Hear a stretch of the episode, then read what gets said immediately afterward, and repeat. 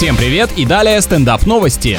Космические туристы из Японии хотят питаться по особому меню, которое включает крабов, кальмаров, лосось, тушеную говядину, свинину и даже конину. Они вообще в курсе, что Вселенная, конечно, бесконечна, но конкретно на орбитальной станции нет места для фермы. Отправлять путешественников будут на российском корабле, поэтому нашим специалистам передали блюдо для проверки на возможность хранения в условиях, которые имеются на МКС. Главное, чтобы это не восприняли как традиционную у нас благодарность в пакете за выполнение пожеланий компаний.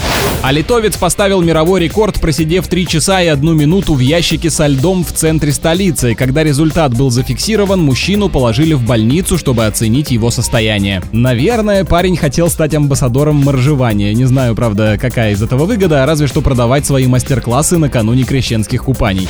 На этом пока все. С вами был Андрей Фролов. Еще больше новостей на energyfm.ru.